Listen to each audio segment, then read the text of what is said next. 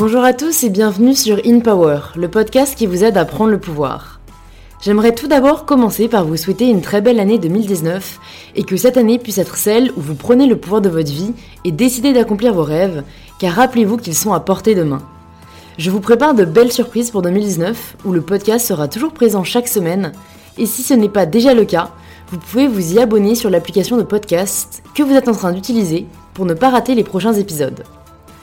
Ceux qui me suivent sur Instagram connaissent sûrement déjà mon amour pour la nourriture et les bonnes choses, alors cela a été un véritable honneur de recevoir le maître du goût Philippe Conticini, un des plus grands chefs français et connu dans le monde entier.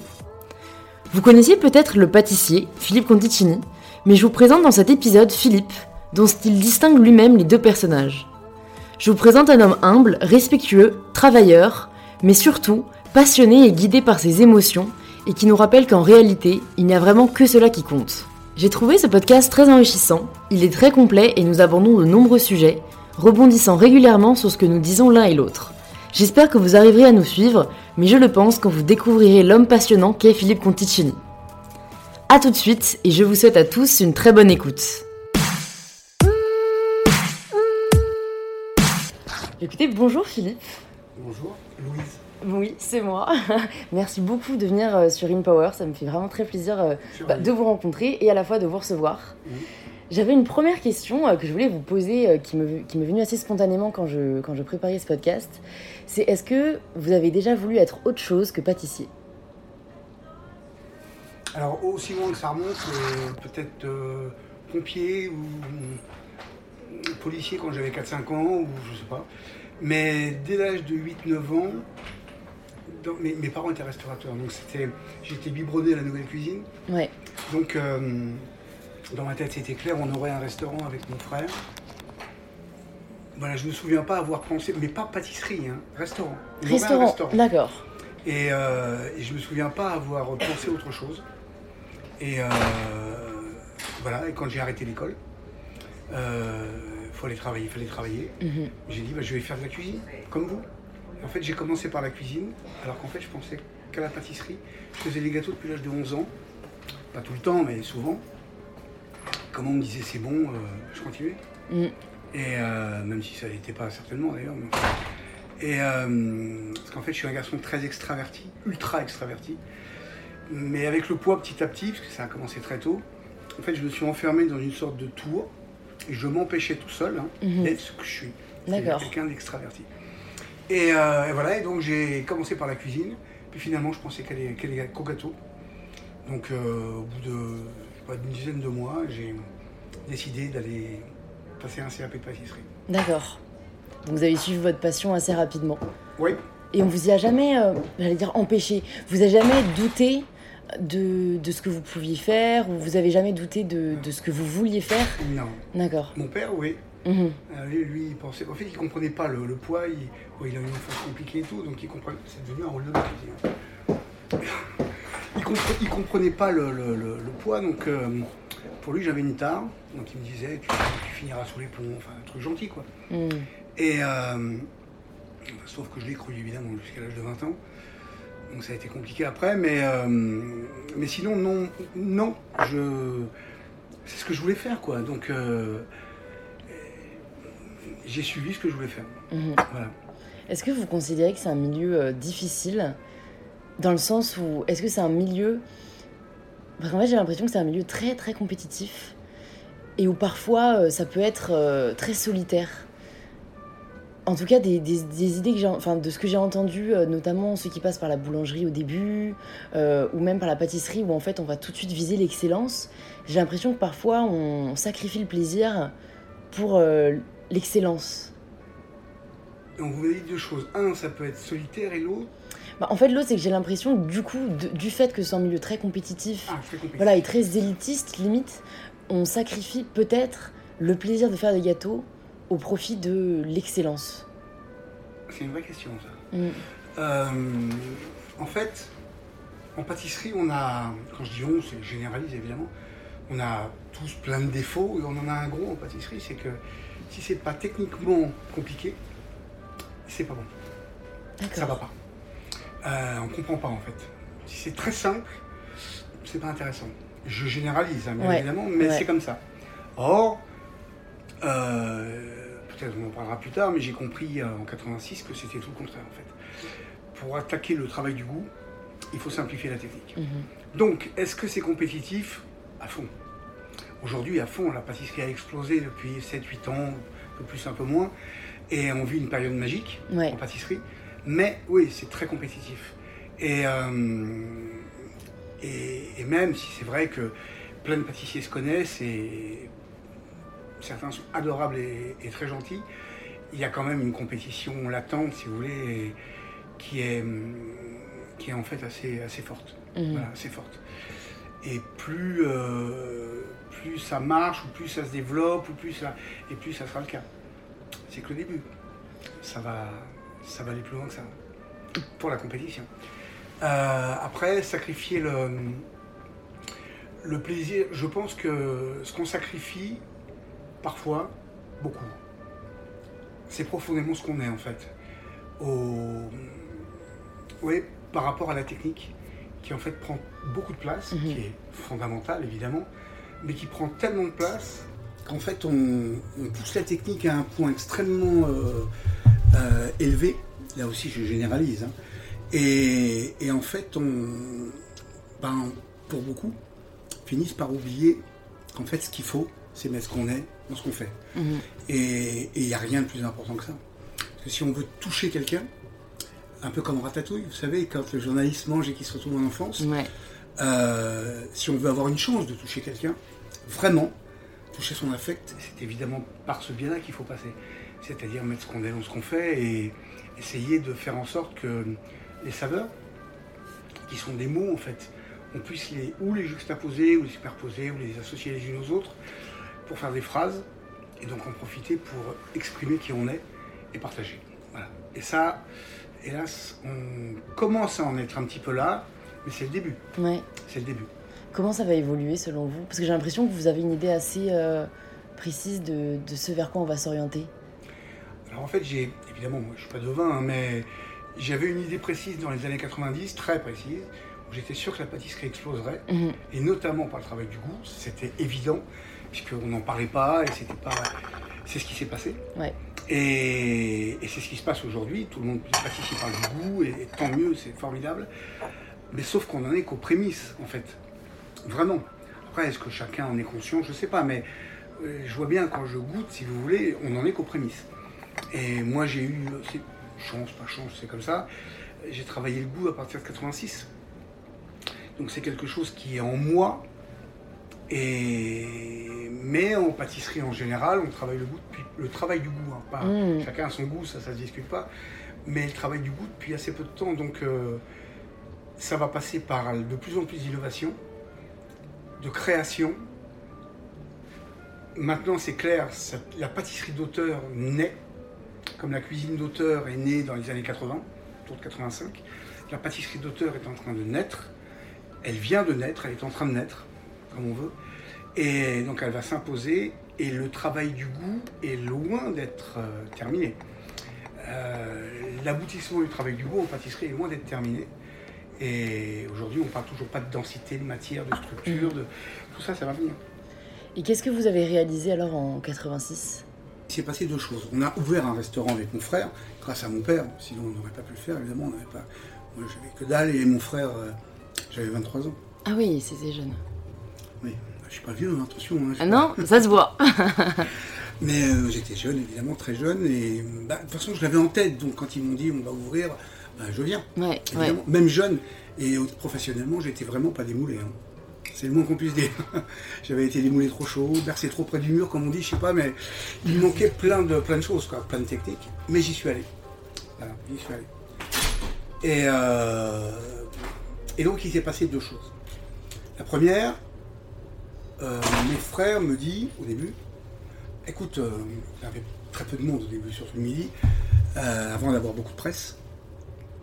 Euh, bah écoute, je vais te faire goûter ma cuisine. Donc assis-toi. Et le midi, je me souviens du premier plat qu'il a fait, que j'ai goûté. Alors il faut remettre les choses dans le contexte, on est en 1986. La bistronomie n'existe pas. Il y a des côtes de porc dans les brasseries parisiennes, très cuites. Mhm. voilà, c'est lui, il achète un cochon de lait, un petit cochon de lait, qui désosse, ça je l'avais pas vu, mais qui désosse, et il fait une côte de cochon de lait épaisse de 10 cm, extrêmement caramélisée autour, c'est-à-dire démarrer à la poêle, rôti au four, et rosé à l'intérieur. C'est-à-dire que personne ne faisait, surtout pas dans un restaurant qui se voulait plutôt gastro. Quoi. Ouais. Et mais c'était pas du tout à la mode à Paris, mais pas du tout, du tout, du tout. Après, par contre, euh, c'est devenu. euh, Ouais, voilà. la monnaie française. Et, euh, et, et je goûte ça avec une purée ultra foisonnée et un jus de cuisson. Je salive, rien que tu pensais. Ah ça, vous pouvez même pas vous imaginer. Quand j'ai goûté ça, en fait, c'est même pas que c'était extrêmement bon. C'est que j'ai ressenti une émotion qui m'a pris tout le bras. Waouh, j'avais jamais ressenti cette sensation-là, cette émotion-là. Je vous dis, c'était ratatouille, quoi. Ouais. Enfin, à l'époque, je connaissais pas ratatouille, même. Et, et le lendemain, il me fait goûter un hamburger de riz de veau. J'aimais pas du tout le riz de veau. Et je ressens, pas du tout le même goût, évidemment, mais je ressens la même émotion. Putain, ça me, ça me touche, quoi. Mm. Et ça a duré 3-4 jours. Puis un troisième jour, je crois que c'était un coco de lapin. Oh putain, c'était de la pâte à tartiner. Imaginez un super chocolat qui est bon au praliné. Vous voyez ce que je veux dire la praline, c'est. et ben voilà, c'était ça, mais alors euh, plein pot. Mais je, j'avais les poils qui se hérissaient tellement ça m'a touché. quoi. Ouais. Et ça a duré, je sais pas, 3-4 jours, 5 jours. Et au bout de donc 3, 4, 5 jours, je me dis, mais on est en 86, moi je faisais déjà des desserts à l'assiette, ce qui se faisait sur la côte, quasiment pas à Paris. Mm. Et, et je savais que mes desserts étaient bons. Je savais qu'ils étaient bons. En fait, là je me suis dit, mais j'en ai rien à foutre, moi, que mes desserts soient bons. Même très très bons, je m'en tape. Ce que je veux, c'est ressentir ça dans mes desserts. Pourquoi moi je ressens pas ça dans mes desserts et je ressens ça dans la cuisine de mon frère Ouais. il y a un truc que j'ai pas compris. Donc je lui ai posé des questions, il m'a pas vraiment répondu. En tout cas, j'ai compris une chose, c'est que si jusqu'à là, si jusque là, pardon, j'avais eu un parcours classique, à partir de 23 ans, je suis devenu autodidacte parce qu'il a fallu que j'apprenne tout de zéro et que je change ma manière de travailler. C'est ce que j'ai fait. Petit à petit, bon, j'ai pataugé hein, beaucoup. J'ai inclus des techniques de cuisine dans ma pâtisserie. Enfin voilà, c'est venu petit à petit quoi Ouais. jusqu'à ce que je crée les Verrines en 94. Et ça m'a pris beaucoup de temps, presque 8 ans, pour restructurer au moins une, une vraie sensation Mhm. qui me touche. Ça, c'est la première chose qui s'est passée. Là, on est en mai 86, puisqu'on a ouvert le 6 mai 1986. Et en, je peux pas vous dire vraiment septembre, octobre 86, donc quelques mois après l'ouverture. Euh, comme je vous ai dit euh, avant que le podcast démarre, euh, enfin je crois, je, je suis quelqu'un de très extraverti, mais je m'empêchais de l'être, enfin à cause de mon poids, à cause de moi en fait, mais bon, il fallait bien que je trouve un- comment dire, Quelqu'un un- à blâmer. voilà, bien sûr. Donc c'était le poids. Et, euh, et je m'empêchais d'être extraverti. Ce qui, faut, ce, qui, ce qui fait que les gens qui avaient vu la presse, surtout à ce moment, après quelques mois, venaient voir les frères Conticini. Donc ils avaient vu le grand, qui a 7 ans de plus que moi, ils voulaient voir le petit. Et au début, je voulais pas trop. Et puis finalement, j'y suis allé, puisque les gens demandaient. Donc j'y suis allé une fois, deux fois, cinq fois, dix fois, vingt fois, je sais plus, enfin plein de fois. Et là, les gens avaient des réactions très spécifiques. Je me souviens, il me prenait le poignet droit comme ça, et pas le gauche, hein. le droit. Ça, c'est incroyable, ça.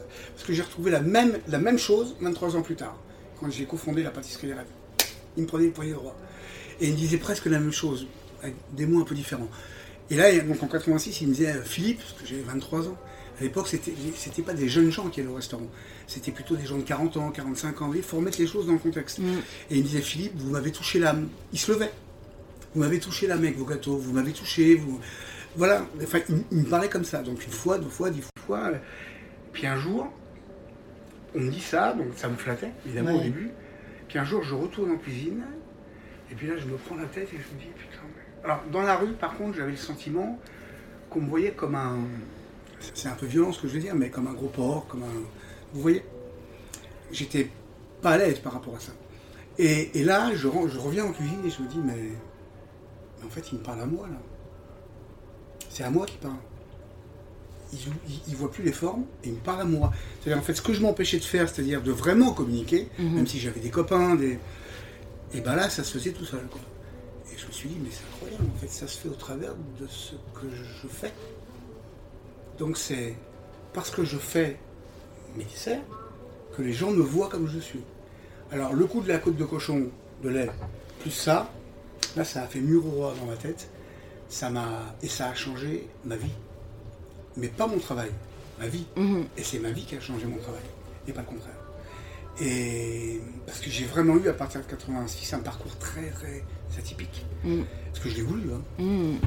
Voilà, c'est deux choses qui ont fondamentalement changé ma vie, donc ma façon de travailler, mon approche de la pâtisserie, et qui fait que j'ai fait bah, tout ce que j'ai fait après. quoi. Voilà. Par contre, euh, j'étais un peu tout seul quand même, hein, donc euh, j'ai eu beaucoup de doutes, beaucoup beaucoup de doutes. Et j'ai même vu une femme bouddhiste pendant 15 ans, Ouais. qui ne parlait pas de bouddhisme, mais bon, qui m'avait beaucoup... Au début, je la voyais parce que je voulais découvrir mon goût, Ouais. ma sensibilité, puis en même temps, elle m'a beaucoup aidé euh, pour Mhm, moi, comme mhm. psychothérapie. Quoi. Ouais. Et euh, voilà, voilà ce qui s'est passé en 86. Et qu'est-ce qui vous a aidé, et peut-être vous aide encore, à surmonter vos doutes?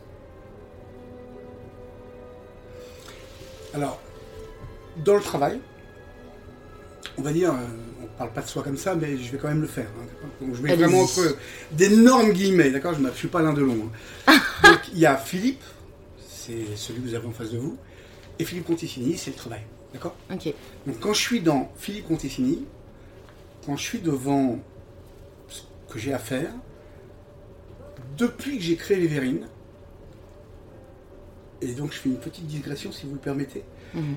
quand j'ai créé les verrines en fait en 94, euh, je m'étais déjà dit deux ans avant qu'il y avait quelque chose qui n'allait plus dans mes desserts. J'avais compris que c'était le contenant. Puis après, euh, le temps passe. euh. Et puis en juillet, je plus, juin 94, je prends un. Je descends pour faire un essai, il est 19h, je crois, avant le service. Dans une assiette, une sorte de quenelle de fromage blanc avec une salade d'herbe, un jus de betterave. Enfin, déjà, c'était assez créatif à cette époque-là. Enfin, j'ai toujours été très, très avant-gardiste. Et là, j'ai une idée. Voilà, J'appelle le sommelier, je dis, Mehdi, amenez-moi un verre à Bourgogne, j'ai une idée. Je prends le verre à Bourgogne, je mets tout en superposition verticale, je passe de l'horizontale à la verticale, et là je prends le verre, je regarde comme ça et je fais... Ça s'est passé en 10 secondes. hein. Je fais, Putain, j'ai trouvé mon bébé. J'ai trouvé mon bébé. Et là, ça m'a hum, scotché, Mm. tout seul, je me suis scotché, et je me suis dit, ça va faire le tour du monde, ce truc-là. J'ai jamais gagné un radis avec, mais par contre, ça a fait le tour du monde. Et, euh, et depuis ce jour-là, j'ai toujours suivi ce que je ressentais, mon cœur. Ouais. Et donc je n'ai aucun doute. Si je fais quelque chose qui me touche, je sais que ça va plaire aux gens. Mhm. Et que je vais réussir à les toucher, qu'ils soient chinois, japonais, anglais, français, brésiliens. Euh, Afrique, j'y suis jamais allé pour ça, si, au Maroc, mais. Donc là, j'ai aucun doute. Aucun. En fait, j'ai, je suis ce que je ressens. Ça, c'est Philippe Conticini. Donc quand je, fais, je suis dans mon travail, ben, je viens chez vous, je prends ce qu'il y a dans le frigo, je vais vous éclater les papilles. Je vais vous faire ressentir des émotions puissantes avec des produits de même du supermarché. Bon, pas ce sont plus que ce soit de la merde, mais vous voyez, Ouais, ouais, je vois ce que vous voulez dire. ça c'est. En fait, je, je, je me pose pas. Je peins. Voilà. Mhm. Pour moi, c'est de la peinture. Mhm. Je peins. Je me dis pas, tiens, faut mettre du sel, c'est déjà fait. Je suis dedans. C'est incroyable d'ailleurs, je suis vraiment dedans. En fait, je suis plus artiste que pâtissier. hein. Ouais. Y a-t-il une si grande différence que ça? Moi, Pour- pour moi, non. Ouais. Parce que moi, vraiment, j'ai l'impression s'il y a un trait commun avec toutes les personnes que je vois sur le podcast, c'est que j'ai envie de leur donner l'adjectif ou la caractéristique d'artiste. Et, et comme vous dites, enfin, j'allais rebondir dessus, c'est en fait, c'est un revenir au fait que on peut faire du glorieux, on peut faire du beau, on peut faire de l'incroyable, mais la seule chose qu'on a tous en commun, être humain, c'est les émotions. Mhm. Et en fait, moi, ce qui me fascine, c'est qu'en fait, les gens qui ont tout compris, c'est ceux qui en reviennent à quelque chose de très, très primal. Mais pourtant, mais pourtant, encore aujourd'hui, il y a encore des gens qui, qui pensent à, à des choses beaucoup plus superficielles, quoi. Je crois que c'est la majorité. hein. Ouais, C'est incroyable. c'est Et incroyable. revenir à ce que vous dites, à des choses plus primales, ça veut dire revenir à soi, ce qu'on est, revenir aux émotions. Mais c'est pas comme ça qu'on codifie la vie aujourd'hui. Hein. C'est pas comme ça qu'on est codifié. Bah, vous l'avez dit tout à l'heure. Ouais, Euh, c'est tout le contraire en fait. Donc, euh, ce qu'on a été spontané quand on était petit, Hmm, ah bah on quitte vite. Hein. ouais, Faut mettre les mains sur la table, faut manger comme ci, puis après l'école. Enfin voilà, il y a- il y a- la vie est codifiée, ce qui est bien d'ailleurs, parce Mm. qu'il faut apprendre à vivre c'est sûr, en c'est sûr. société. Mais Ouais, après, on, on- on nous fait oublier que ce soit c'est comme ça, ce qu'on est. ouais, C'est Picasso qui disait, moi il m'a fallu 50 ans ou 40 ans pour décider comme un enfant. c'est dingue. Ouais, non, c'est exactement ça. C'est exactement Et ça. ouais, c'est terrible d'ailleurs. Il faut vraiment le vouloir, quoi. Ouais. Retrouver qui on est. En fait, parce que j'ai l'impression que c'est pas euh, valoriser le fait d'être d'être soi. Vous voyez ce que je veux dire? C'est qu'on va valoriser certains attributs, certaines attitudes, certaines apparences, encore une fois, au détriment de. euh, alors, alors qu'en fait, je pense qu'on serait une société tellement plus. Enfin, en cohésion et tellement plus heureuse si chacun était soi-même. Mais on va toujours chercher limite à se donner une image. Et je pense qu'en fait, on peut jamais être heureux quand on se donne une image et qu'on n'est pas euh, réellement qui on est. Et moi, ce qui me fait beaucoup de peine, c'est que certaines personnes aient, honte, limite, de qui ils sont. Parce qu'ils ne correspondent pas à ce que la société euh, nous montre comme étant. euh, Enfin, érige comme étant un idéal ou un modèle. Voilà, vous êtes en plein dedans, je pense. hein. C'est. hum, En fait, c'est une société d'image. Et c'est exactement ce que vous dites. C'est-à-dire, euh, tout le monde se met un masque. La plupart, tout le monde, pas tout le monde, Ouais, évidemment, ouais, mais ouais. beaucoup. On se met un masque et, et on veut surtout pas montrer qui on est vraiment. Puisque, imaginez qu'on soit gentil, qu'on soit un peu naïf, qu'on soit sensible, mais tout ça est pris pour des faiblesses. Ces- ces- toutes ces qualités sont prises pour des faiblesses. Donc on ne veut surtout pas montrer qu'on a des faiblesses. Mhm. Donc on veut montrer qu'on est fort, qu'on maîtrise sa vie, qu'on parce qu'on a peur en fait. C'est- Enfin je dis on, euh, moi je suis. Enfin Vous avez dépassé, ouais. oui, c'est plus mon cas, mais ça a été le Ouais. cas. Donc euh, parce qu'on a peur, tout simplement. Mhm, mhm. On a peur. Ouais, et Tout comme, le monde a peur. ouais, comme on disait euh, aussi off podcast, c'est de là, à mon avis, où est né le jugement. Mhm. Et, c'est quelque chose que je dis euh, dans, pas mal de mes posts, c'est que moi, à partir du moment où j'ai arrêté de juger les autres, j'ai arrêté de me juger. Et, en, fait, on peut aussi faire l'inverse. En arrêtant de se juger, je pense qu'on arrêtera de juger les autres. Et que c'est un peu un mécanisme de défense. Et quelque chose que je trouve assez horrible, et c'est pourtant quelque chose qui est vraiment très présent dans notre société, c'est qu'on va essayer de juger les autres pour se sentir mieux. Et en fait, je trouve ça terrible qu'on ait besoin de descendre des personnes pour se sentir valorisé. Et pourtant, c'est tellement. Enfin, j'ai l'impression que c'est monnaie commune. C'est tout le temps comme ça. Ouais. Besoin de dévaloriser l'autre pour se sentir plus. euh, euh, pas plus fort, Plus mieux, important, euh, ouais. Enfin, c'est, c'est extrêmement superficiel. Il n'y a que l'argent qui compte. Mhm. Il n'y a que l'argent qui compte. Vous pouvez mettre ça dans tous les sens. Il y a même des gars qui, qui ont beaucoup d'argent, moi, qui sont milliardaires. Ils spéculent aujourd'hui hein, sur la fonte des glaces, sur le réchauffement climatique, pour forer du pétrole, pour, comme ils ont spéculé sur la chute de la Grèce, les subprimes, pour gagner de l'argent. Quoi. Et- Compliqué tout ça. J'ai l'impression que, que vous en êtes assez détaché euh, de l'argent aujourd'hui. Ah, Euh, ouais, est-ce que ça a toujours été le cas? C'est- Non, enfin, c'est pas que ça ait toujours été le cas, c'est que ça m'a fait du mal en fait, Mhm. toujours. Euh, mes parents sont partis de rien. Ceci dit, je vous ai pas dit la deuxième hein, pour les doutes. hein. Je vous ai parlé de Philippe Conticini. C'est vrai, Philippe. pas de Philippe. À venir. Non, non, mais je, voilà, je vais y revenir.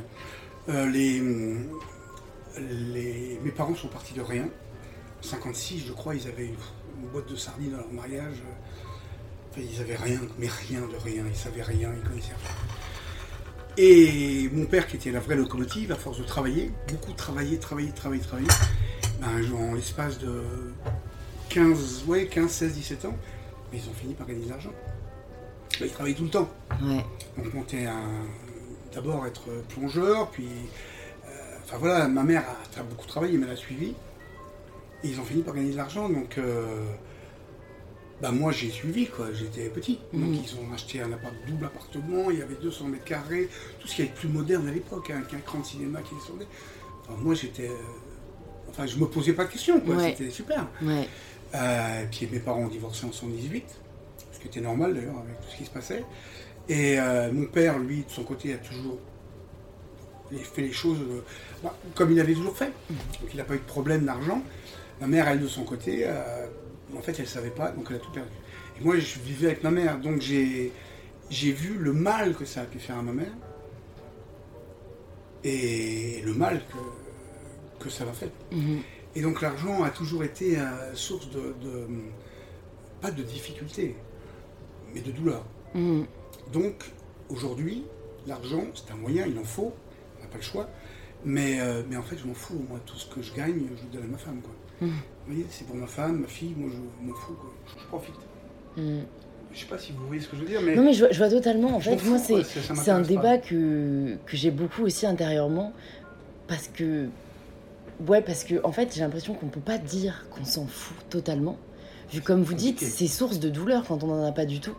c'est, c'est, je, enfin, je pense que, en fait, c'est, j'allais dire, je pense que c'est difficile d'être heureux quand on n'a pas d'argent, mais non, c'est difficile d'être heureux quand on n'a pas d'argent dans notre société, parce que les personnes les plus heureuses, elles vivent, euh, je, je- dans un des pays d'Afrique, euh, je sais plus si c'est au Ghana ou dans un autre pays, mais y a- il y a- vous savez, ces espèces d'index où on calcule le bonheur, même si c'est un peu fallacieux, c'est vrai. Et j'ai pas eu la chance d'aller dans, ces pays-là, mais j'ai des amis qui y sont allés et apparemment ça se voit. Ces personnes-là respirent le bonheur. Parce que je pense que le bonheur est très lié aussi aux attentes et, et- et ce qu'on a. Et en fait, vu qu'on est dans une société où on voit ce qu'on peut avoir, mais quand on l'a pas, on a cette espèce de sentiment qu'en fait, du coup, on peut pas être heureux. C'est ça qui nous rend malheureux. C'est le fait qu'on n'atteint pas les attentes qu'on a pour nous-mêmes ou que, que les autres atteignent. Mais donc, à mon avis, dans notre société, c'est difficile d'être heureux quand on n'a pas un sou. Et d'un autre côté, je n'envie pas les personnes qui en ont beaucoup, beaucoup, parce qu'on peut s'y perdre très, très vite. Quand, quand on pense que c'est source de bonheur. Ah bah là, je Parce que, comme vous dites, c'est un moyen, c'est pas une fin. Ah bah on s'y perd complètement. Puis Ouais. surtout soi-même, quoi. Là, on s'en trouve pas. hein. Et j'ai vu, euh, comment elle s'appelle, c'est la blonde là, qui, qui a fait une sextape il y a 15 ans. Là. Clara Morgan Non, euh, américaine, la, la- Kim Kardashian Non, bah elle aussi, j'imagine. mais, euh, ah, la blonde, euh, Ah, ça me dit rien, là, une la, blonde. la fille de. Si, si, vous la connaissez. La fille des. Hilton, Paris Hilton. Ah oui, Paris Hilton, Les ouais. Hilton, voilà, c'est ça. Euh, Il y, a, y une pub qui passe en ce moment, ou qui est passée à la télé, et en fait elle dit, je sais pas si c'est une pub ou je ne sais rien, elle dit en fait, moi ce que j'aime c'est donner du bonheur aux autres. C'est bien. Hmm. Et elle dit, en fait, à chaque fois que je vois des gens, bah, je fais un selfie avec eux parce qu'ils aiment tellement être avec moi et me voir et me toucher qu'en fait ça leur donne du bonheur. Quand j'entends ça, complètement défoncé la fille. Complètement défoncé quoi. Vous, vous voyez, vous, Ouais. elle est dans une bulle, mais elle est complètement à l'ouest quoi. C'est ça, donner du bonheur. Non mais enfin, sans déconner. Euh, je dire, elle peut se trouver avec. Ai rien à secouer quoi, Paris Hilton. Ouais. En fait, de personne, sauf si les gens sont des gens euh, humbles, euh, Touchants, euh, touchants, voilà, euh, le plus eux-mêmes possible. Hmm. Hommes, femmes, peu importe l'âge, jeune, vieux, grand, petit, mince. Ouais, je suis d'accord, ouais. enfin, voilà quoi, il y a. Et. C'est chaud quand même. ouais. Comme vous dites, on peut s'y perdre facilement. hein. Ouais. Et. Vous avez de la chance de vous en être détaché quand même. Parce que je pense que c'est difficile, hein. Alors, Parce qu'en plus, vous êtes exposé. Chance, euh, je dirais pas ta chance, c'est. Il fallait le vouloir. Oui, c'est vrai. C'est vrai. C'est vrai. Oui, parce que Ouais. quand j'ai commencé à voir cette femme, elle m'a mis mon, le nez dans le caca en 92 ou 13. La première fois, je ne voulais plus y retourner tellement ça avait touché mon ego et finalement j'y suis allé. J'ai eu une chance de maigrir, de... euh, j'y vais et j'ai bien fait. Ça Ouais. m'a beaucoup aidé. Après, j'ai rencontré ma femme, tout ça, voilà. Ouais. Mais euh, la chance, on se la provoque. Ce que Je suis vous très d'accord. aujourd'hui, c'est vous qui l'avez voulu. Je crois. Non, mais vous avez raison, Je pas bien, mais je crois. Ouais, non, mais c'est un débat que, bah, en fait, c'est marrant, c'est limite la conversation que j'ai eue avec ma soeur jumelle, parce que j'ai une soeur jumelle, où je lui disais, euh, bah, pareil, j'avais dû euh, rencontrer quelqu'un de très inspirant, ou être allé à un événement vraiment incroyable, et, et je lui dis, mais quand même, j'ai de la chance. hein. Et c'est elle qui m'a dit, bah, en fait, Louise, enfin, si tu retraces le, le- le début et comment c'est arrivé, c'est vrai que tu l'as provoqué. Et en fait, c'est vrai, euh, c'est à chaque fois, bon, bah, j'ai voulu faire ça, donc ça m'a permis de faire ça. Et après, bon, la chance, ça entre quand même en jeu, enfin, dans le sens où on aurait pu ne pas. euh, Oui, mais vous l'avez provoqué. Mais je, suis- je suis d'accord que ça se provoque. Mais en fait, c'est toujours très dur à dire, je trouve. euh, Enfin, je, trouve que pareil, on est dans une société où c'est dur d'être fier de soi. Et moi-même, encore une fois, c'est de l'éducation que j'ai reçue, c'est très mal perçu de dire c'est bien ce que je fais. Ou... Et, et moi-même, moi, je vais le dire avec une espèce de. Ma bouche va le dire et mon corps va tressailler. Parce que. c'est- Enfin, moi, en tout cas, j'ai beaucoup de mal à. Ça, ça veut dire que Je trouve ça narcissique, vous en avez fait. du... ah, ça veut dire que vous avez du boulot encore. Pour, euh, par rapport à l'ego, par rapport à tout ça. Mm. Euh, c'est gentil ce que je dis, hein, c'est pas Bien sûr, pas mal. oui. Et, euh, mais en fait, je pense, hein, mais encore une fois, ce que je vous dis, c'est moi qui pense, c'est pas du tout une vérité. hein, chacun pense euh, comme il ou elle a envie de penser. Mm. pas- Et il ou elle aura raison. Vous voyez, c'est chacun. Ouais, mais après, le débat, je trouve que le débat nourrit. Ah, Enfin, moi, j'ai déjà changé d'avis, entre guillemets, Mm. parce que des personnes m'avaient montré des points que je trouve très vrais. Ça, c'est vrai. Le débat, ça nourrit, ça peut nous permettre d'évoluer. Mm. Et après, chacun prend ce qu'il veut. Oui. Et, euh, pardon. Et euh, je- moi, je le vois comme ça. Il n'y a, pas besoin d'être fier ou pas de soi. Euh, Des fois, on me dit, mais vous devez être fier de votre parcours. Non, je suis content d'avoir fait ce que j'ai. Je me suis planté. Ma vie, ça a été ça. hein. En haut, en bas, en haut, en bas. Même financièrement. En haut, en bas, Mm. en haut, en bas, en haut, en bas. Il y a Salon du Chocolat, vous connaissez Oui. Sylvie Douce, avec François Montel, qui a monté le Salon du Chocolat. Elle m'appelle il y a 4-5 mois. On parlait du Salon du Chocolat. Elle me dit Mais comment tu fais, Philippe, pour euh, rebondir comme ça tout le temps quoi? Parce que tu. Écoute. euh, euh, J'aime la vie et puis de toute façon j'ai pas de raison de baisser les bras quoi. Mm, Tant mm. que je peux, je fais. Mais, mais voilà, je suis pas fier, je suis, je suis content. Ouais. Je suis content. Et, et franchement, chacun sa croix, hein, et chacun a ses problèmes. Mais j'en ai vraiment chié. hein. Si je Mm. vous expliquais tout, putain, j'en ai chié, mais alors grave.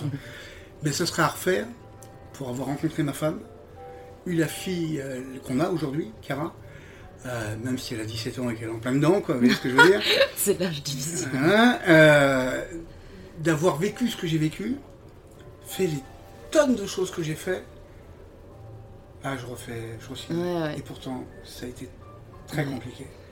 Et j'en ai vraiment chié. C'est c'est quelque chose qui revient aussi beaucoup dans le podcast, le fait que souvent, il faille limite passer par des moments très sombres pour arriver à ce qu'on voulait vraiment ou, ou au bonheur en fait. Et, et je, je l'ai dit plusieurs fois, moi je trouve ça quand même très triste en fait, de se dire euh, qu'il faille passer par des moments difficiles, parce qu'en en fait moi j'ai peur des moments difficiles, alors qu'en soi, euh, comme vous dites, c'est la vie, hein, il faudrait peut-être pas tant les sacraliser Non. ou... Vous en aurez, vous en aurez. Ouais, c'est ça. Je pense qu'il faut savoir l'accepter et, et- et encore une fois, je pense que ça permet encore une fois, oui, de, de, de rendre ce qu'on a déjà beaucoup plus. On est peut-être beaucoup plus euh, reconnaissant, euh, beaucoup plus, beaucoup plus humble que quand la vie nous a toujours souri, quoi. Et il y a une question que je me posais aussi qui est un peu liée à euh, ce dont on a parlé, c'est le fait que vous êtes quand même dans le milieu voilà de la haute gastronomie. Je sais pas si la pâtisserie ça entre dans le mot oui, gastronomie. ouais. Euh, et du coup, c'est quand même un milieu qui est très vite regardé, qui est très épié, qui est très médiatisé. Est-ce que ça a été difficile à vivre, cette médiatisation et cette exposition? Non. Non, parce que. D'abord, un, je l'ai jamais voulu. Mhm. Elle est venue, donc je l'ai pris comme elle était. Et euh, je n'ai jamais calculé quoi que ce soit, fait un plan de carrière, et pour cause. Les- à chaque fois que j'ai fait des choses, par exemple aller ouvrir une- un café-boutique, pâtisserie pour, pour euh, Petrosian à New York, la seule chose à laquelle j'ai pensé, c'est que j'ai eu peur en fait. J'espère qu'ils vont aimer mes gâteaux. En même pas deux mois et demi, trois mois, j'ai fait la ligne du New York Times, Mhm. section Dining Out. Hallucinant quoi. En cinq mois, je vous jure, tous les Américains, New York, hein, Mm. tous les- me connaissaient mon nom. 8 pages dans 8, rubriques 8 semaines de suite dans le New York Times, toute la une des magazines, l'homme qui a mis le son monde dans le sorbet, le- c'est hallucinant. Et Mm. pourtant, je j'ai pas eu d'attaché de rien du tout, pas Mm. d'attaché de presse, de- Ouais, j'avais peur. Quand euh, j'ai cofondé la pâtisserie des rêves, qui m'appartenait pas, j'ai eu peur. J'ai fait des classiques, j'ai rem- en plus avec des choses incroyables, j'ai remplacé beaucoup de beurre par de l'air dans le Paris-Brest. Ouais. Et je me suis dit, j'espère que les gens vont, vont aimer quoi. Ça a cartonné. Quand euh, là, on a ouvert la boutique Gâteau d'émotion, Ouais. Euh, non. jus- jusqu'à deux jours avant l'ouverture, la pré-ouverture en juin, là, euh, pas de problème. Et tout. Pas de doute. Mes produits, je sais qu'ils sont bons. Et deux jours avant, je me suis retrouvé juste en face du précipice, là, et j'ai flippé, mais comme un fou. Mhm. Comme un fou pendant deux jours. Et je suis arrivé le premier matin, il y avait 40 mètres de queue. Voilà, c'est. euh, mais mais j'ai vraiment eu peur. J'ai tout le temps, en fait, eu peur que les gens n'aiment pas, ou ne m'aiment, en fait, ne m'aiment pas. Ouais. C'est surtout ça. Parce que vous mettez qui vous êtes dans vos gâteaux en fait. Oui, à 100%. Et comme ma famille, c'est comme ça, ma mère, mon père et mon frère, on parle même pas, m'ont fait beaucoup de mal. J'allais dire involontairement ou volontairement, mais euh, euh, ouais, j'ai, besoin en fait qu'on, j'ai besoin de ressentir que les gens m'aiment, Mm. mais sincèrement. Mais je pense que c'est très humain. Et je pense que c'est très humain, Mm. vous avez raison. Ouais. Qu'on recherche la validation euh, inconsciemment en fait. Mhm. Alors qu'en soi, est-ce qu'on en a si besoin que ça? En tout cas, en fait, je trouve que je trouve que c'est humain et que d'un certain côté, on a besoin encore une fois d'être aimé. Mais je pense qu'il faut, enfin, savoir en tout cas s'aimer et se valider soi-même avant de rechercher celle des autres. Parce que sinon, on ne vit qu'à travers euh, la reconnaissance ou qu'à travers euh, l'amour de ses pairs. Et, et c'est aussi un écueil dans lequel on peut tomber si on se pose pas la question en fait. De est-ce que j'aime vraiment ce que je fais Est-ce que je ne le fais pas pour quelqu'un d'autre? On peut, on peut faire des pauses, vous inquiétez pas. hein. Oui, je pourrais Vous couper. voulez un autre, quelque chose? Euh, non, moi ça ira, merci. Moi, je veux bien l'autre DK, ça vous dérange pas? Il me dit, pas, non, pas. Il va vous répondre Oh, oui. il, adore. Ah non, c'est fini. S'il vous plaît, monsieur, je suis... euh, Voilà, Non, un cappuccino, plutôt. Un cappuccino. le combat. Double, Non, non, juste un cappuccino. normal. S'il vous plaît, monsieur. Très bien, monsieur. Et Vous avez raison. Et en fait, vous avez raison. J'ai mal dit les choses. Faites bien de le dire parce qu'en fait, j'ai mal dit. Ça peut être mal compris ce que j'ai dit parce que j'ai- Oui, j'ai besoin qu'on m'aime. Mais j'ai appris à m'aimer ouais. et à. Ah, génial, c'est pour vous. Oh, bon, on a une livraison en direct. je, je-. Il va d'abord le. Je vais vous l'expliquer. Donc, euh, euh, non, j'ai appris à, à m'aimer et à, à aimer juste la personne que je suis Hmm.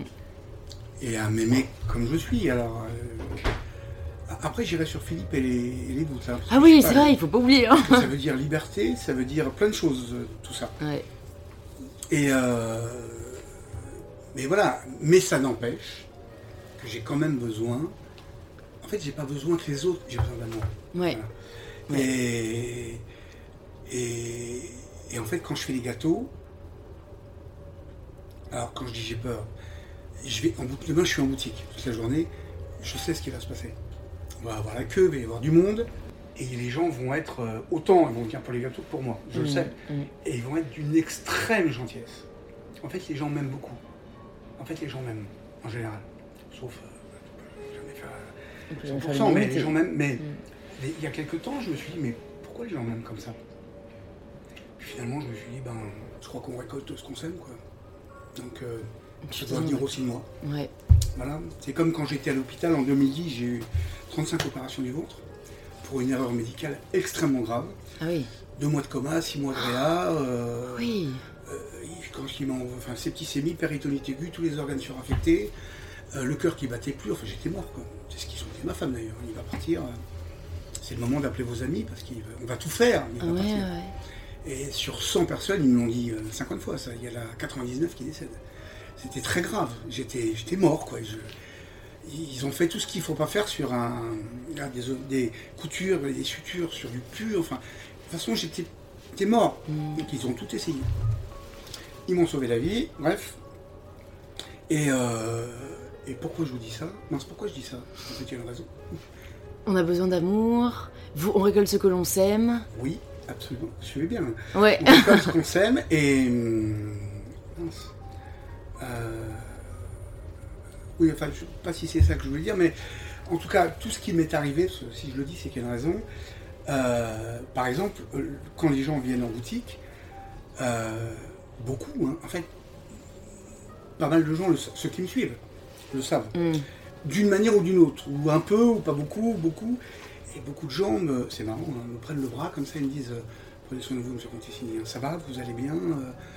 En fait, ils s'occupent de ma santé. Ils sont bienveillants, ouais. So- Voilà, c'est le mot exact. Mm. Moi qui suis quelqu'un d'extrêmement bienveillant, et ben les gens sont très très bienveillants. Et ça, je trouve ça génial. Je trouve ça très beau comme. euh, je sais pas si on appellerait ça une euh, qualité, une émotion, une, euh, une attitude, mais je trouve que la bienveillance, c'est quelque chose que j'admire beaucoup. Parce que c'est pas. C'est pas naturel en soi. Enfin, ça, ça peut l'être, mais ça vient quand même. euh, je trouve que ça montre que c'est une bonne personne, quoi. Se soucier Je de l'autre. euh. La bienveillance, c'est fondamental. Mm. Et je pense qu'elle doit être présente tout le temps. Même quand je fais, que j'en fasse ou que j'en fasse pas une émission de télé ou n'importe quoi, un concours. euh, D'abord, j'ai du mal à porter un jugement. Je le fais si on me le demande parce que c'est l'émission qui demande ça. Ouais. Mais en fait, le jugement, c'est ce que vous pensez. Mm. J'en ai rien à secouer. Quoi. On- Je juge pas les autres. Oui, je le dis après vous, mais c'est ce que vous m'avez dit. Mm. Moi, je juge pas les gens et donc je le fais si c'est une émission de télé, si c'est un concours, mais enfin, je le fais avec beaucoup de bienveillance. Quoi. Et surtout, c'est très différent de juger un produit qu'une personne.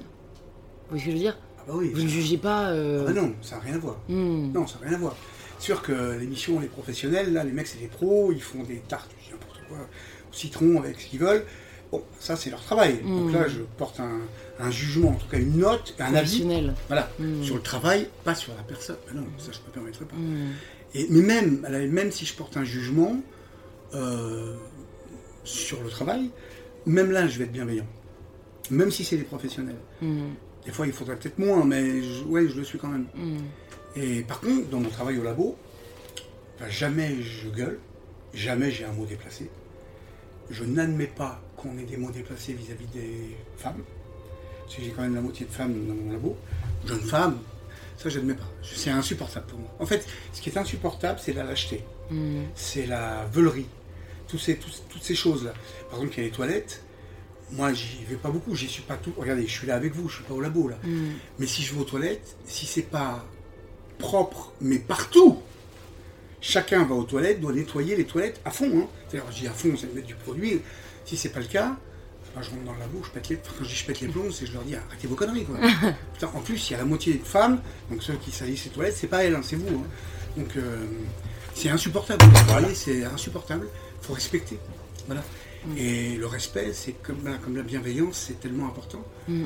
Et je sais pas pourquoi je vous parle des chiottes, mais euh, Mais c'est un très bon exemple. c'est Ça venait du cœur, je crois.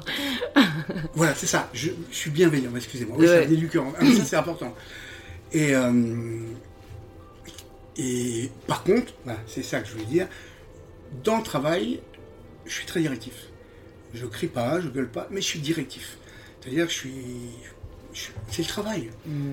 Pas là-bas pour enfiler des perles, quoi. C'est même si je suis extrêmement bienveillant et gentil, je suis très directif. Mm. Voilà, c'est quand Julien qui est au R&D, il fait du R&D, quelqu'un rentre, non, on frappe avant de rentrer. Ouais. Et je lui dis à Julien, c'est votre pièce, Julien, faites-vous respecter. Les gens doivent frapper, doivent vous respecter. Mm. Celui qui est responsable du frigo, il nettoie les seaux avec la crème, tout ça. Non, bah, tout le monde doit corner ses seaux. S'ils ne sont pas cornés, tu le prends par la main, tu lui mets la tête dedans et tu lui expliques respecte-moi. Mm. Moi, je vais me faire engueuler ou je vais me faire. Il faut se faire respecter. Ouais. Il faut que les gens nous. Bah non, si les, gens- les gens veulent du respect, il faut quand même qu'ils nous respectent. Il faut qu'on se respecte soi-même. Mais bah, tout ça, c'est.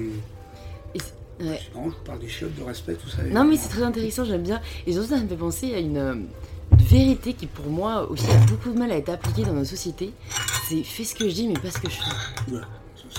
Mais comme vous dites, et c'est très vrai que le respect, il y a beaucoup de personnes qui attendent ce respect de la part des autres alors qu'eux-mêmes ne la respectent pas. Exactement. Et moi, dans ma tête, c'est c'est une attitude assez. euh, Enfin, je, je- je- je la vois, je la remarque, mais j'ai du mal à comprendre. Parce que je me demande pourquoi on se met à ce point-là aussi peu à la place des autres. Très égoïste. hein. Ouais. Quand on est enfant, déjà, il n'y a que soi. Mm. Et puis après, on apprend petit à petit, mais putain, on est égoïste. hein. Puis la société nous fait vivre vraiment. Plus, c'est- plus on est égoïste, plus on s'en- on s'assoit, moins on est grégaire, plus ça arrange tous ceux qui gouvernent et qui dirigent et qui ont de l'argent. Donc euh, c'est très vicieux tout ça, hein. c'est hum, très vicieux. Mm. Vous voyez le Japon où je vais depuis plus de 25 ans travailler, je connais pas bien le Japon, mais je connais un peu le Japon. Euh, ah, ils ont des résultats extraordinaires dans les entreprises, pas de problème. Mais c'est quand même le pays où il y a le plus de suicides chez les jeunes, quoi, à 17 ans. Mm. Tellement on les conditionne dès qu'ils sont petits. Autonome. faut faire pour tout le monde, Mm. mais. Enfin voilà. Ce que vous dites en fait est. juste. Et du coup, vous mentionnez vos voyages et je, vous ai- je voulais vous en parler un peu parce que vous avez quand même euh, allé dans pas mal de pays, vous avez même vécu dans pas mal de pays. Qu'est-ce que vous avez retenu le plus de vos voyages? Parce que c'est très nourrissant, je trouve, euh, que ce soit la confrontation des cultures, des attitudes, des mentalités. Donc je me demande si vous êtes déjà demandé ou si vous réalisez ce que vous en avez ressorti le plus de vos voyages. À quel niveau? Je dirais au niveau humain. Personnellement? Ouais, au niveau humain. D'accord. Je peux vous répondre pour le travail aussi, mais là c'est C'est vrai. personnel. Ouais, là c'était personnel. Euh, une immense richesse. Une immense richesse de découvrir des, des gens qui culturellement absolument rien à voir avec moi, qui ont des codes qui sont radicalement différents de ceux que moi j'ai pu, enfin qu'on a pu nous inculquer. voilà. Donc euh, une immense richesse. En fait, la différence, c'est la richesse. Quand on, pour moi, c'est ça. La différence, c'est la richesse. Donc évidemment, euh, euh, que ce soit à Shanghai, en Chine, ou en Corée, au Japon, à New York, je allé beaucoup. C'est en fait, de découvrir leur culture, au travers de mon métier, bien sûr, mais d'aller beaucoup plus loin, de découvrir leur culture. Je me souviens à New York, euh, chaque fois que je montais dans un taxi, euh, je posais toujours la même question. Les mêmes questions. Il y a combien d'habitants à New York? C'est grand comment À chaque taxi. Hein. C'est pour créer la discussion, en fait. Je me suis dit, il y en a un qui était indien, l'autre qui était. Puis après, c'était il y a combien d'habitants en Inde, il y a combien de. Vous voyez ce que. Mm. Voilà. Et je finissais toujours par leur parler, bon, quand j'étais un peu à l'ouest, là, il y a 15-20 ans, mais par leur parler de Jonathan Livingston le goéland. Parce que vous- je sais pas si vous avez vu le film ou lu le livre? Ah non, pas du tout. Le goéland? Ça, je pense que ça va beaucoup vous plaire. D'accord. Jonathan Livingston le goéland. Bah, je suis ravie en plus, du coup, vous partagez la recommandation à, à nos auditeurs et je la noterai euh, Ah, personnellement. c'est un- des trois livres qui m'a le plus marqué. D'accord. Alors, je parle pas des grands auteurs, ça c'est autre chose. Oui, oui, oui. Mais, euh, c'est pas mais- souvent mais- ceux qui marquent le plus, hein, d'ailleurs. Le, le mec qui a écrit ça, ça, ça plaît. Je pense qu'il est décédé, Richard Bach. Ouais. Il a écrit d'autres romans qui sont bien, mais pas celui-là. Celui-là, c'est Le Petit Prince, bien sûr, vous connaissez. De Saint-Exupéry. L'alchimiste de Saint-Exupéry, l'alchimiste, c'est Paulo Coelho. Ouais. Bah voilà, Jonathan Livingston, c'est ça, c'est c'est la même veine. D'accord. Et voilà, c'est un goéland, mais en fait, c'est les hommes, quoi. Ce sont les Mm, hommes, au travers d'un mm, goéland. mm, Extraordinaire. Et donc voilà, je, je leur parlais toujours, de, enfin, complètement rêveur, quoi. complètement utopiste à 200%. Une grande richesse, je tirais une immense, immense richesse, ce qui m'a fait devenir encore plus utopiste mm. que je ne l'étais, de plus en plus, et je crois que je n'ai jamais autant été que maintenant. Et en réfléchissant, je me dis, merde, c'est sûr que je vais rien changer, je vais pas changer le monde, mais en réfléchissant bien, ce sont les utopistes qui ont fait bouger les choses. Ouais. Gandhi, euh, enfin plein d'autres, hein. mec, euh, utopiste quoi, Mm. ils y croyaient, Mm, personne n'y croyait sauf eux, mm. et les choses ont bougé. Moi, j'ai pas du tout ces ambitions-là, mais je ne changerai pas. J'a- J'allais vous demander si vous pensiez qu'on a besoin d'être utopiste, donc du coup vous y avez répondu euh, Ah, 100%. sans le vouloir. En fait, je suis totalement d'accord et je trouve que c'est. Enfin, en fait, ça aide à l'optimisme, ça aide à beaucoup de choses, ça aide à être heureux. Après, est-ce que aussi. En fait, il faut pas tomber juste dans euh, le trop grand décalage?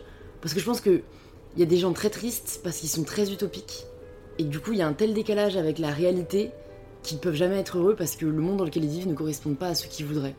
Donc je pense qu'il faut savoir rêver et, et- et être utopique, dans- optimiste, c'est-à-dire savoir ou imaginer que le monde sera meilleur demain ou en avoir sa propre vision, tout en étant satisfait dans le monde dans lequel on vit. Parce que sinon, euh, bon, il y a quand même un, un décalage. Hein Il y a un gap important. hein. Ouais. Et est-ce que vous auriez Vous pu, super optimiste, c'est super. est-ce que vous auriez pu vivre euh, ailleurs qu'en France? Ouais, au Canada, ouais. Ok. Ah, j'aurais adoré. Mais ce sera jamais possible. Ah bon? En soi. Non, parce Rien que n'est impossible. hum, ma femme est, elle a des responsabilités, D'accord. elle travaille euh, euh, pour l'administration, elle est euh, responsable, euh, enfin, c'est une grosse tête en fait, ma femme, j'ai jamais bien compris ce qu'elle fait, mais elle s'occupe plutôt de la partie écologie à Bercy, elle, elle- c'est pas elle qui décide, mais elle distribue l'argent dans la Ouais, région. ouais, ouais.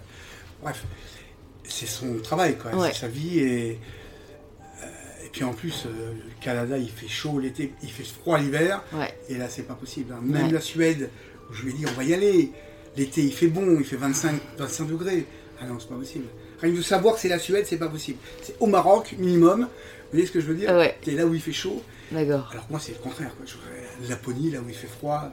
Enfin, découvrir des choses qui me paraissent complètement hallucinantes. Ouais. Je suis d'accord que les pays du Nord m'attirent beaucoup aussi, surtout en termes de paysage. C'est, bah, ça doit Je veux dire, euh, la Norvège, j'ai envie de la faire, euh, à la, la randonnée, euh, les, les aurores boréales. Ça doit euh, être magnifique. Ouais, ça doit être magnifique. Magnifique. Bah non, je le Non. ferai tout seul. C'est pas grave. Il y a hum, une question aussi que j'ai envie de vous poser, c'est si demain tout s'arrête et vous n'avez plus le droit de pâtisser, qu'est-ce que vous faites? C'est une bonne question. Bah, ça a failli m'arriver quand même. Ouais. Après les opérations, oui, j'ai perdu euh, 80% de mon bras et de ma main.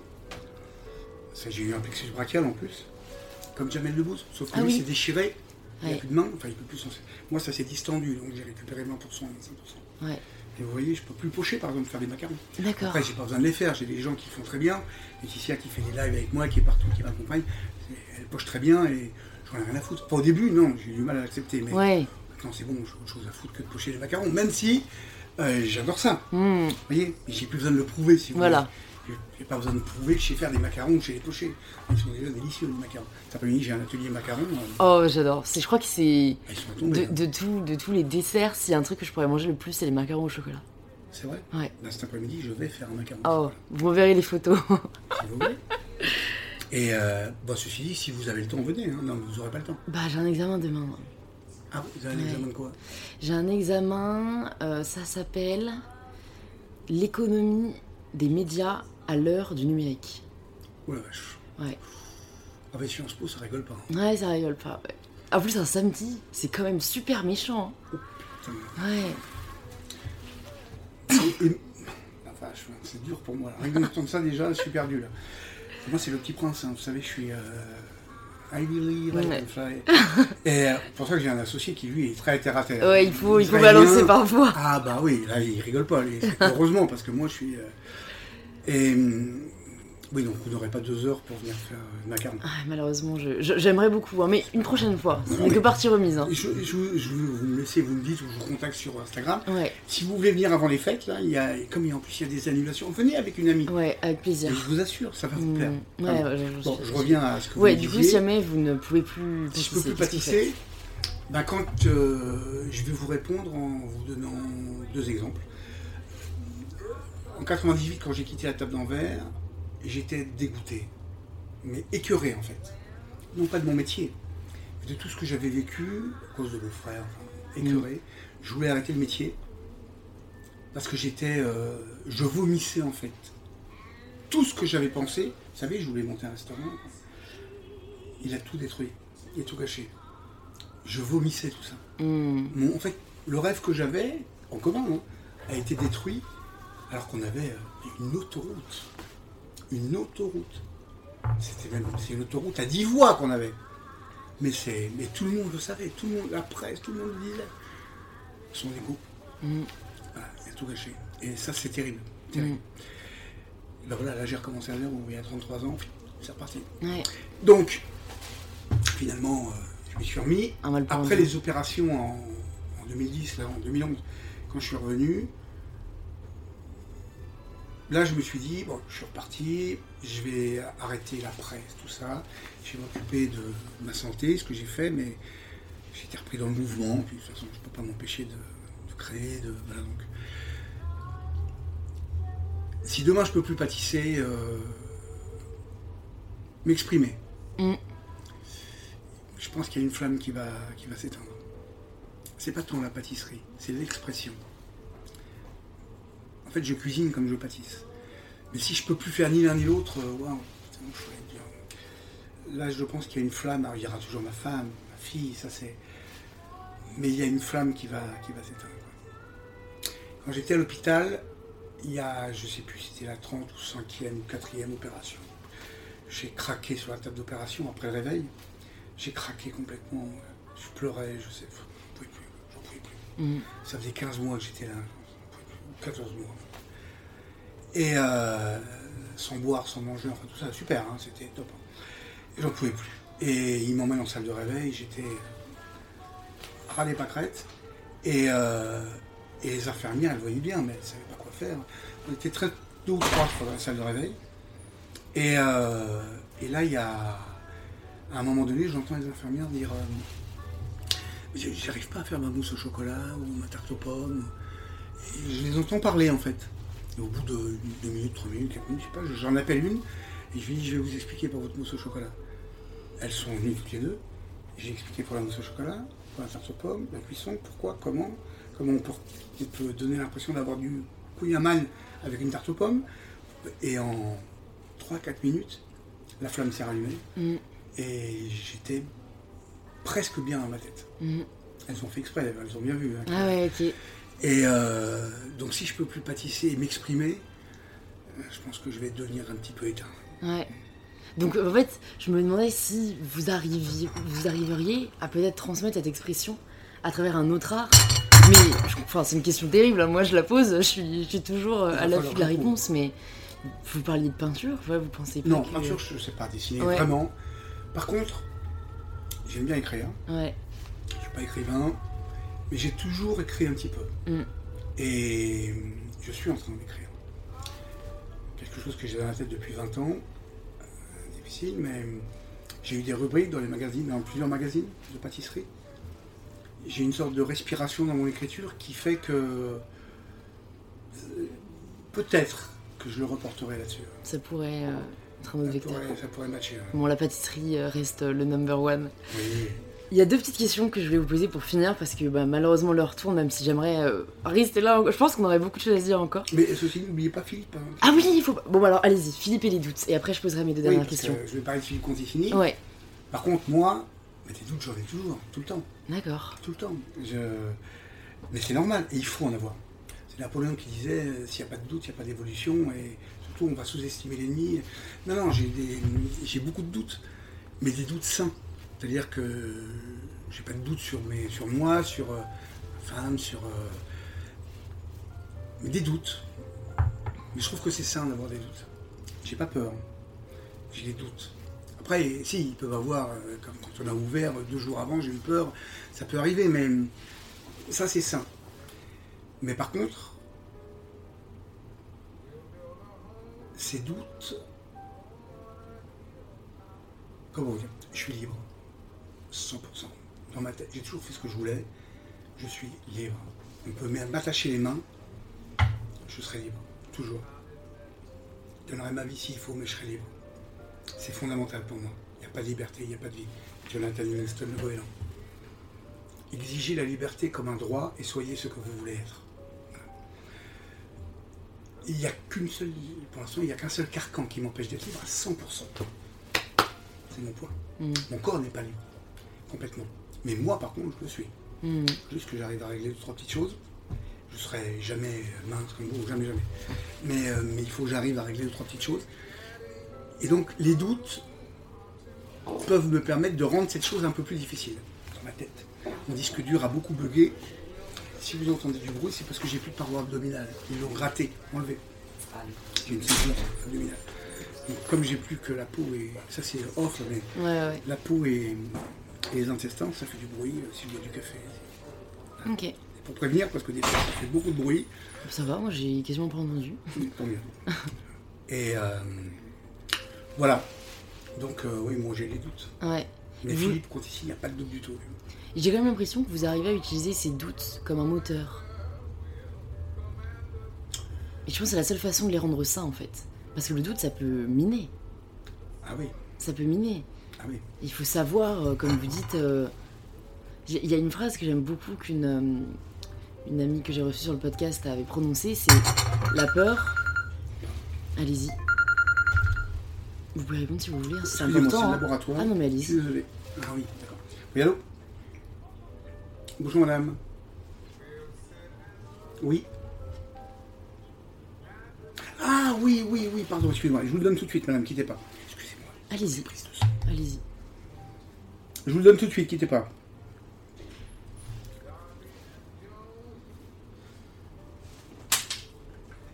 Qu'est-ce que j'en ai fait J'ai mis sur un message peut-être.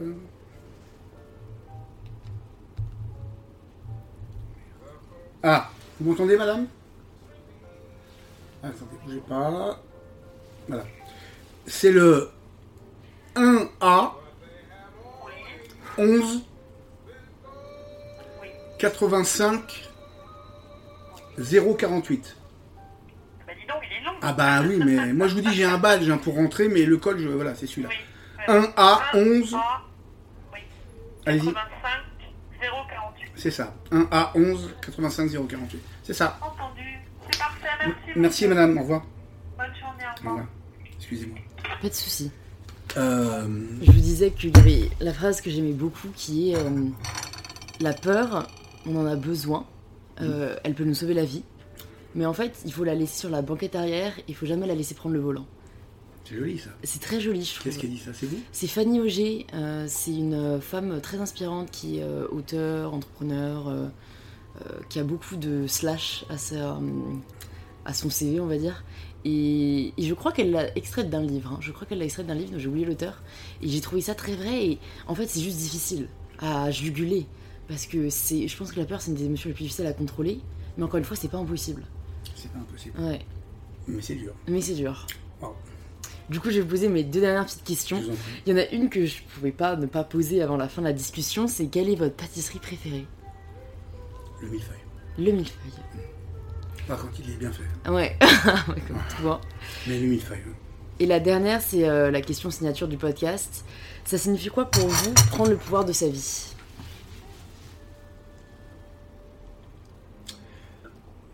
Ça signifie euh, euh, d'abord liberté, responsabilité, euh, prise de conscience, conséquences, forcément. Parce que liberté, prise de conscience, ça coûte cher souvent. Je parle pas forcément d'argent. Mm. Donc conséquences. Mais euh, c'est déjà une, un grand pas vers la liberté, quoi. vers, le, pardon, vers le, le- le fait d'être heureux et, et de prendre en main, de ne pas subir, quoi. de prendre en main les choses et, et de rester le, de rester positif. Voilà, et parce que dans tout, même quand c'est très dur, très dur, il faut laisser derrière, c'est difficile, hein, mais il faut garder que le positif. Ce qui est vachement dur. Mais sinon, on ne vit pas. Pour moi, c'est tout ça et c'est fondamental. C'est ça, hein, c'est de prendre le pouvoir Prendre le pouvoir de sa vie. de sa vie. C'est fondamental. Il faut tout faire pour y arriver. Tout faire. Sans faire de mal. Et surtout Merci. pas à soi-même. Merci beaucoup Philippe euh, d'être venu sur InPower et merci beaucoup pour cet échange euh, que j'ai beaucoup apprécié. Merci. Euh, où est-ce qu'on redirige les personnes qui veulent en savoir plus sur ce que vous faites et sur vous? Peut-être sur votre compte Instagram, je sais, enfin où je vous suis personnellement. Compte Instagram, bah, les réseaux sociaux évidemment. Ouais. Et euh, après, vous parlez de mon métier? Ou Comme vous voulez, ce que vous voulez donner, juste pour les personnes curieuses euh, Alors, après cette interview. euh, pour les personnes qui. Je fais. Alors, bien sûr, c'est de la pâtisserie. Je fais des lives tous les mercredis à midi et demi. Mais en fait, euh, alors, je peux pas dans un live faire comme dans un atelier. Oui, je fais des ateliers où là, en fait, euh, faut- vous le dites pas, hein, je le dis à vous, mais vous le répétez pas. En fait, je parle de liberté. C'est ce que je dis qui est important, c'est parce que je fais, même si les gens repartent avec 80 recettes, et c'est vrai, 75 ou 80 recettes, je leur donne plein plein de recettes, et plein de techniques topissimes à refaire chez eux, simples et top, même pour les macarons par exemple Ouais. topissime. Mais, euh, mais avant tout, c'est c'est liberté. quoi. Et je n'arrête pas de le dire dans les lives, les ateliers. Est-ce- faire, faire, euh, comment dire, mettre ce qu'on est dans ce qu'on fait, de, de s'occuper de soi. Quoi. Je peux pas le dire comme ça parce que je parle du Vous goût. pouvez Mais oui, bon, je pourrais, vous avez raison. Mais oui, vous avez raison. Mais tiens, je vais le dire le prochain coup. vous J'ai le droit. Et, et, euh, voilà, et, et puis voilà, je suis en train d'écrire deux livres qui seront, pour le premier notamment, plus personnels. Euh, même si c'est pas du tout euh, sur ma vie, hein, mais sur des prises de conscience. Et pour arriver, évidemment, pour tout ça, pour parler du goût, bien évidemment. Et puis, euh, et puis après, j'ai fait des bouquins, j'en ai fait 21, mais c'est des bouquins de cuisine. Mais ceci dit, ils sont tous extrêmement différents. Il n'y en a pas un qui ressemble à l'autre. Euh, voilà, c'est des choses que j'ai fait de A jusqu'à Z, euh, où je mets toujours tout ce que je suis, quoi. Ouais. comme d'habitude, dans tout ce que je fais. Et pour euh, les Parisiens également dans votre nouvelle boutique rue de Varennes, Oui, Philippe Varennes. gâteau d'émotion. Ouais, gâteau d'émotion, Je 37 rue de Varenne, et puis dans quelques mois, il y en aura une deuxième. euh, ou à Tokyo, il y a deux boutiques, mais Ah ouais, c'est plus ok. loin, Ouais, c'est un peu plus loin. Un Mais bon, plus peut-être qu'il y a des Japonais qui nous écoutent. peut-être. Bon, moi, je Et mettrai, voilà. je mettrai tout ça dans les notes du podcast pour Bah, que les gens s'y retrouvent. C'est gentil. Merci beaucoup à vous, Philippe. Mais je vous en prie, c'est moi qui vous remercie. Très gentil. Merci beaucoup, Louise. Merci beaucoup de s'être joint à nous pour cet épisode avec Philippe Conticini. S'il vous a plu, n'hésitez pas à nous le faire savoir sur les réseaux sociaux en nous taguant. Cela nous fait toujours très plaisir de voir vos posts et stories. Un grand merci également à ceux qui prennent une minute pour laisser un petit 5 étoiles sur Apple Podcast. C'est ce qui me soutient le plus. Et je vous dis à la semaine prochaine pour le tout nouvel épisode d'InPower.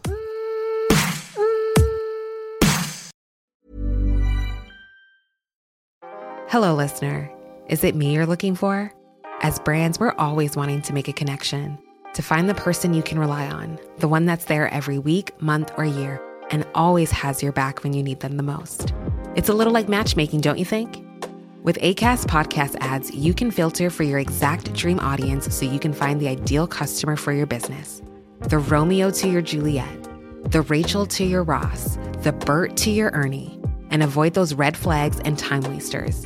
Your ads can communicate with them in the most intimate way possible a one on one conversation. a chance meeting in the gym, or a coffee shop. So go on, give it a try. With over hundreds of thousands of listens a month, your person is probably here. Get closer to your audience. Make podcast ads with ACAST. Head to go.acast.com to get started.